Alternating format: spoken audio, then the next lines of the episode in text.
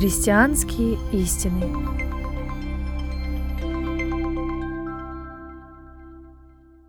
Заповедь с обетованием. Продолжение. Начало в номере восьмом за 2023 год. В доме, где до сих пор все дышало счастьем и радостью, воцарилось черное отчаяние. Одна только тетя Ульрика не позволяла себе впасть в уныние.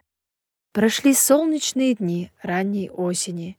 Зерно с полей было убрано, но потом наступила полоса затяжных дождей, а еще предстояло убрать овощи и картофель. Поля, усадьбы к источнику лежали в низких местах. Была угроза гибели урожая картофеля. К мрачной атмосфере в доме прибавились дождевые тучи над его крышей. В доме теперь стояла гнетущая атмосфера безнадежности.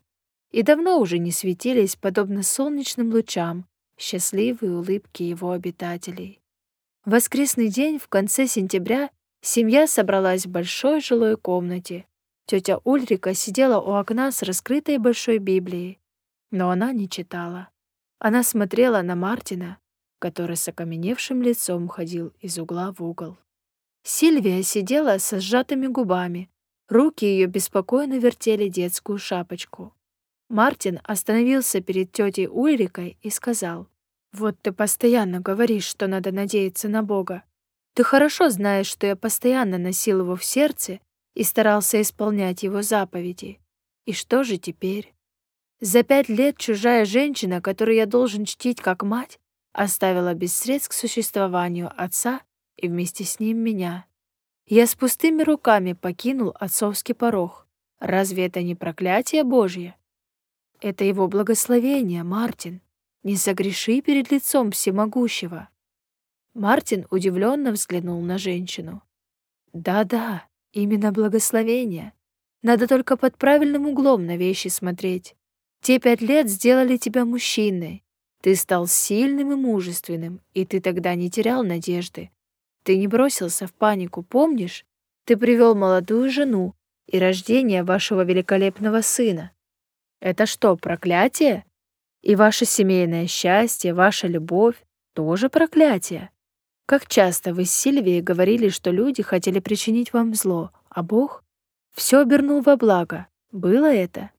Вы о собственном счастье забыли, разве не так? У Сильвии на глаза навернулись слезы. А Мартин опять принялся беспокойно ходить по комнате. Да, разумеется, крах стал началом их счастья. Разве мог он думать о создании собственной семьи, пока там все шло, как шло? Бог благословлял их, и они не были неблагодарны. Но что делать теперь, когда все под угрозой? Когда все рушится, выхода ведь никакого нет. Мартин сел к столу, взял карандаш и принялся за подсчеты. «Сказать тебе, тетя Ульрика, какие мне предстоят платежи?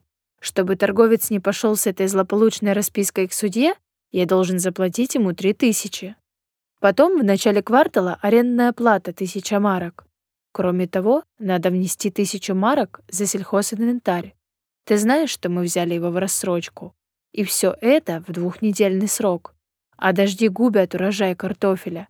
Чем кормить скот? Я планировал продать хорошую часть урожая. Об этом нечего и думать.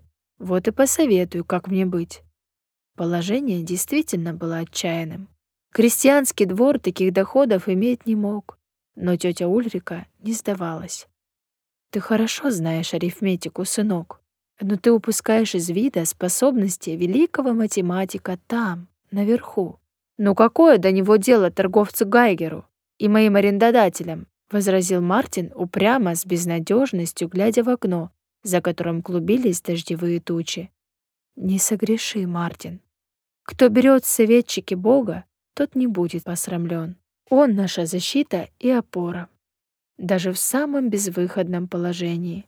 Вспомни обо всем, что Он даровал тебе, и оставь свое отчаяние. Помни, что Бог всегда знает выход из любого лабиринта. Посмотри на себя самого. Ты здоров, силен, умен. Неужели ты пойдешь просить милостыню? И ты прекрасно знаешь свое дело. И если ты останешься честным и порядочным, Бог не оставит тебя без благословения. И притом у тебя работящая и умелая жена. Сильвия тоже не будет сидеть сложа руки. И у вас прекрасный ребенок, радость и надежда для всего дома. Наконец, существую я.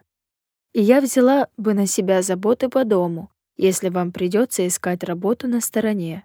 И у тебя есть отец, не тот в городе, по вине которого на тебя одно за другим сваливаются все новые и новые несчастья. У тебя есть Отец Небесный, который не бросает своих детей на произвол судьбы. Собери все это воедино и рассуди, есть ли у тебя причины для отчаяния. Странное чувство вдруг охватило молодого хозяина. Полоса света разорвала мрак в его душе, и он повернулся к тете. «Ты права. Я останусь богачом, если даже мне придется покинуть усадьбу к источнику. Будь что будет, я не стану предаваться бессмысленной безнадежности. И вот уже атмосфера в полутемной комнате стала совсем другой. Может быть, не все так страшно. Во-первых, Гайгер пообещал, что не будет его торопить. Может быть, и сдержит свое обещание. А к Новому году удастся сбыть что-то из откормочного поголовья. Сумма для оплаты аренды в наличии есть. Ну а хозяину, которого взята в рассрочку техника, может быть, тоже согласится подождать. В конце лабиринта засветился слабый свет. Тьма уже не была абсолютно непроглядной. Продолжение следует. Из книги «Заповедь с обетованием». О важном в стихах. Берегите своих стариков. Берегите своих стариков. Не бросайте в них камни укора, с густком резких, несдержанных слов. Не спешите ответ их оспорить. Потерпите своих стариков, пусть они не совсем чистоплотны. Замусолена ткань пиджаков, дыры светят в местах подлокотных. Не грубите своим старикам, сохраните их души от боли. Пусть дрожит над тарелкой рука, и на скатерть пусть суп будет пролит. Отыщите в своих стариках запыленных алмазов архивы, спелой юности смелый размах засверкает в их взгляде счастливом. Как короткие вздохи года. Будьте добрыми со стариками, вы оцените это тогда, когда старыми станете сами. Константин Донцов. Не упустить главное. Жизнь нельзя прожить на черновик, исправляя в старости ошибки.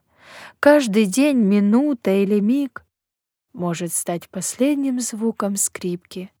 Обрывается судьбы струна, покидая землю безвозвратно.